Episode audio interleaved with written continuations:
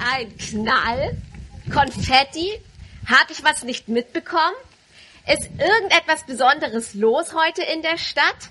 Etwas, das ich vielleicht nicht verpassen sollte? Etwas, das vielleicht sogar wichtig ist für mich? Habt ihr das auch schon mal so erlebt, dass ihr irgendwo einen Böller gehört habt, ein Feuerwerk in der Ferne gesehen habt oder irgendwo Musik in euer Ohr ähm, kam und ihr euch gefragt habt, was ist denn da los? Oder dass jemand angerannt kam und gesagt hat, hey, komm mit, ich muss dir etwas erzählen oder ich muss dir etwas zeigen. Das könnte vielleicht wichtig sein für dich. Auch in Greifswald passieren manchmal solche besonderen Dinge. Zum Beispiel haben Swanet und Ben Mose vor einigen Wochen auf diesem Hügel äh, geheiratet, sich trauen lassen. Und diese Hochzeit ähm, Open Air war ein echtes Highlight. Wer von euch war da? War jemand da? Ja.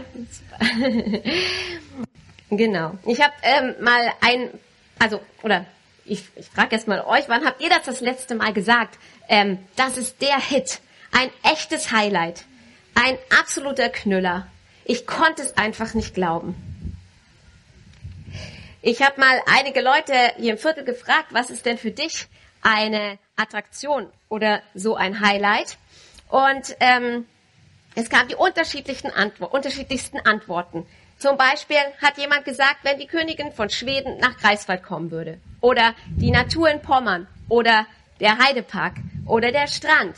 Und eine WG aus drei Studentinnen, die haben erzählt, als im härtesten Lockdown, ähm, als wir im härtesten Lockdown auf den Hund unserer Nachbarin aufpassen durften.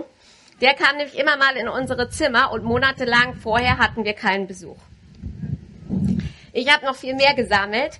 Ähm, es haben, die Leute haben gesagt, äh, die EM, endlich wieder Fußball schauen mit Freunden, Wandern in Pommern, der Rügenbrücken-Marathon oder das Fischerfest. Ein Wochenende feiern mit Gaffelrick und Rick in Flammen.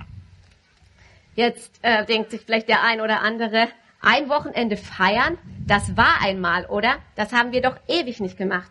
Und tatsächlich, der Coronavirus hatte uns das letzte und dieses Jahr wirklich so im Griff, dass er eine andere Nachricht für Schlagzeilen gesorgt hat, nämlich die Nachricht, es gibt einen Impfstoff.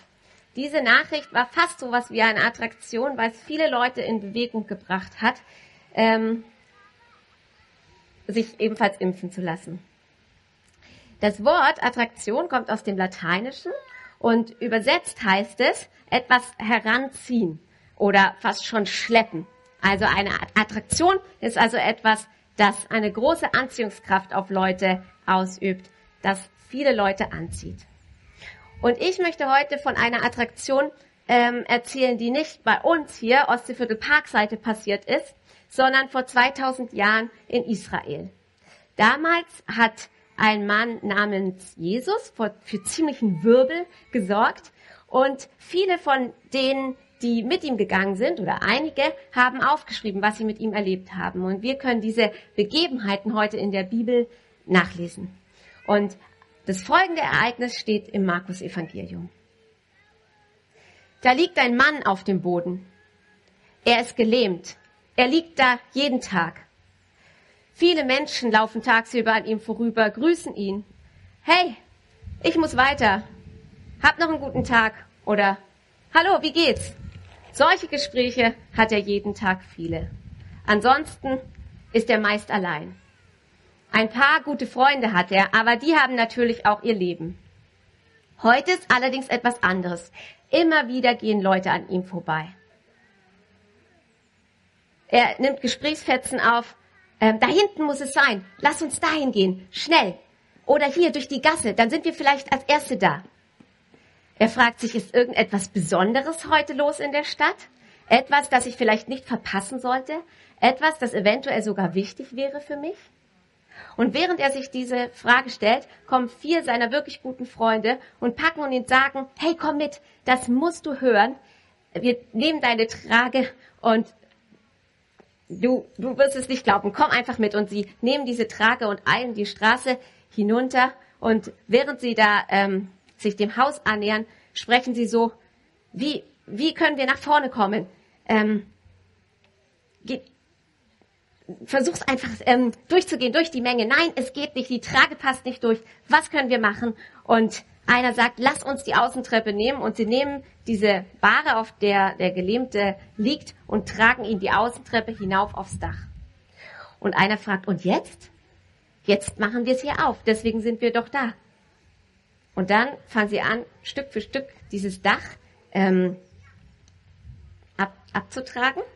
Ähm, eine kurze Zwischenbemerkung, man darf sich das nicht so vorstellen wie unsere Häuser hier. Wer hier in der Platte wohnt, weiß, ein Loch in die Wand zu hämmern ähm, oder ähnliches vorzunehmen, ist absolut unmöglich. Also wenn Klebeband nicht ausreicht, dann geht nur der Bohrhammer. Aber die Häuser damals waren etwas anders und die ähm, in Israel und äh, die Freunde fangen an, dieses Material aus Lehm und Zweigen und Ästen Stück für Stück abzutragen. Und dann durch dieses entstandene Loch lassen sie den Gelähmten hinunter. Und sie lassen ihn hinab zu dem Mann, wegen dem alle Menschen, die dort versammelt sind, hingeströmt sind, da sind. Zu dem Mann, der schon in den anderen Dörfern von Gott erzählt, von einem Leben ähm, mit Gott, einem Leben, in dem Gott eine Rolle spielt, ein Leben, das sie durchweg ausfüllen kann. Das ist ein heikler Moment für den Gelähmten, ein Schicksalsmoment, denn solche Momente erlebt er sonst nicht. Sonst ist er meistens zu spät oder er kann gar nicht kommen oder er hört im Anschluss nur von dem, was die anderen erlebt haben. Und der Gelähmte liegt vor den Füßen Jesus und guckt ihn an und er weiß, dieser Jesus hat in den anderen Dörfern auch Menschen geheilt und er hofft und wartet, was passieren wird. Und sein Herz klopft und Jesus guckt ihn an und öffnet den Mund und spricht. Jetzt. Mein Sohn, deine Sünden sind dir vergeben. Was? Was sagt er denn da? Deine Sünden sind dir vergeben? Raunt es um die beiden herum. Weiß er denn nicht, dass dieser krank ist? Will er ihn nicht heilen? Und überhaupt Sünden vergeben, das kann doch nur Gott. Es ist ein wirkliches Durcheinander. Alle fragen sich, was ist jetzt los? Fragst du dich das vielleicht auch? Warum spricht Jesus dem Gelähmten erst einmal Vergebung zu? Tatsächlich geht er nicht darauf ein, dass dort ein kranker Mensch vor ihm liegt. Und ähm, ja, Jesus will über etwas ganz anderes mit den Leuten reden, nämlich ähm, darüber, dass er Gottes Sohn ist. Und um das zu erklären, sagt er, deine Sünden sind dir vergeben. Jesus möchte darüber reden, dass er gekommen ist, den Menschen zu zeigen, dass Gott sie liebt, dass ihm die Menschen nicht egal sind, dass er eine Beziehung zu, den, zu jedem einzelnen Menschen haben möchte, dass er jeden einzelnen Menschen liebt, egal ob klein, ob groß, ob dick, ob dünn, ob ähm, krank, ob gesund, ob einfach oder kompliziert.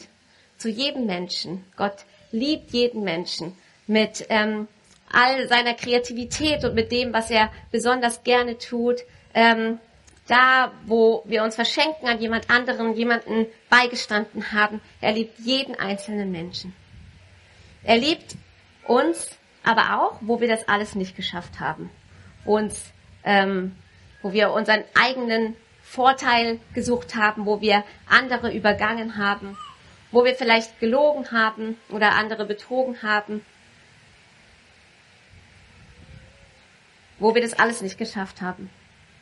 Es gibt also auf der einen Seite nicht gute Menschen, die Gott liebt und ähm, böse Menschen, die Gott nicht liebt, sondern die Bibel erklärt das ähm, so, dass jeder Mensch in sich diese Seite hat, die Dinge tut, die nicht ähm, in Ordnung sind, die schlecht sind, ähm, die böse sind.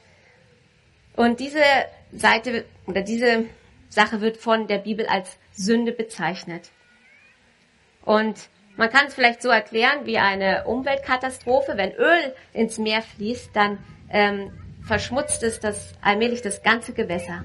Und die ähm, Pflanzen dort sterben, die Tiere werden vergiftet.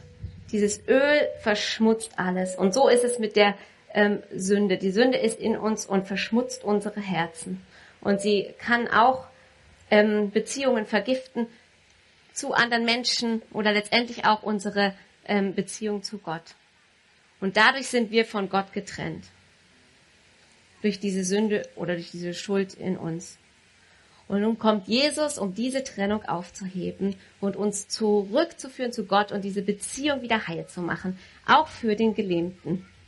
Und deshalb steht er da und spricht zu dem Gelähmten, mein Sohn, deine Sünden sind dir vergeben. Diese Beziehung, die kaputt war, die soll wieder heil werden. Und zu den Menschen, die da rumstehen und raunen, was ist denn hier los? Zu denen sagt er, was ist denn leichter?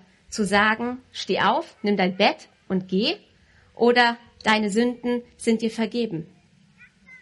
Denn sagen kann man natürlich viel, auch deine Sünden sind dir vergeben, aber stimmt es denn? Und er spricht nochmal, daran seht ihr, dass ich Gottes Sohn bin, dass ich Vollmacht habe. Wenn ich zu dem Gelähmten oder zu einem Gelähmten sagen kann, steh auf und er tut es, dann kann ich auch sagen, deine Sünden sind dir vergeben und sie sind wirklich vergeben. Und er wendet sich zu dem Gelähmten und er zieht ihn an und er sagt, steh auf, nimm deine Trage und geh. Und der Gelähmte steht auf und nimmt seine Trage und geht und er geht umher und er lobt und er preist Gott und er weiß, ich bin geheilt, aber noch mehr weiß er, ich bin angenommen. Diese Trennung, die zwischen Gott und mir war, die ist aufgehoben und ich kann mit Gott leben. Vielleicht denkst du dir, ja, das ist ähm, ganz interessant oder darüber muss ich mal nachdenken. Ähm, vielleicht stellt sich auch der ein oder andere die Frage, aber was ist denn mit denen, die glauben und nicht geheilt werden? Ähm, ich muss sagen, das weiß ich auch nicht. Ich weiß nicht, warum die einen ähm, geheilt werden durch Ärzte, gute Ärzte, Therapeuten, Medikamente, auch Gebete, die für sie gesprochen werden und andere nicht. Was ich aber weiß, ist, dass diese Geschichte weitergesagt wurde. Über all die Jahre, über Jahre und Jahrzehnte und eigentlich müssen wir sagen, über Jahrhunderte und zwei Jahrtausende. Immer wieder wurde diese Geschichte erzählt. Einer kam zum anderen und hat gesagt, komm mit, ich muss dir was erzählen, was Besonderes. Es könnte sogar wichtig sein für dich. Willst du es hören? Und dann wurde die Geschichte erzählt von dem Gelähmten. Und danach wurde eine Einladung aus gesprochen. So wie der Gelähmte, so kannst auch du zu Jesus kommen. Mit deiner Geschichte, mit deiner ähm, Schuld, mit deinem Versagen, so wie du bist, mit deinem ganzen Leben. Und das gilt auch heute für uns. Jesus lädt jeden von uns ein, zu sich zu kommen, mit allem, was wir sind. So wie der Gelähmte es erfahren hat. Er ist zu Jesus gekommen und Jesus hat zu ihm gesagt, Deine Sünden sind dir vergeben. Und das ist die Hoffnung des christlichen Glaubens. Das ist die Botschaft. Wir sind, so wie wir sind, angenommen durch Jesus Christus. Durch Jesus Christus ruft Gott uns. Und ähm, die Band wird jetzt gleich ein Lied spielen. Jesus, zu dir kann ich so kommen, wie ich bin. Und nach dem Lied werde ich ein kleines Gebet sprechen und Wer möchte, kann dieses Gebet laut oder in der Stille mit.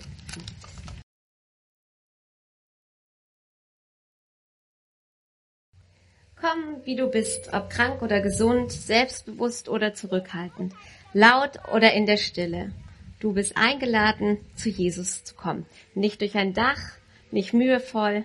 Du kannst zu ihm kommen, wenn du das willst, in oder durch ein kleines Gebet. Das ist die Einladung und die gute Nachricht. Ich bete. Lieber Jesus, ich danke dir, dass ich zu dir kommen kann, wie ich bin.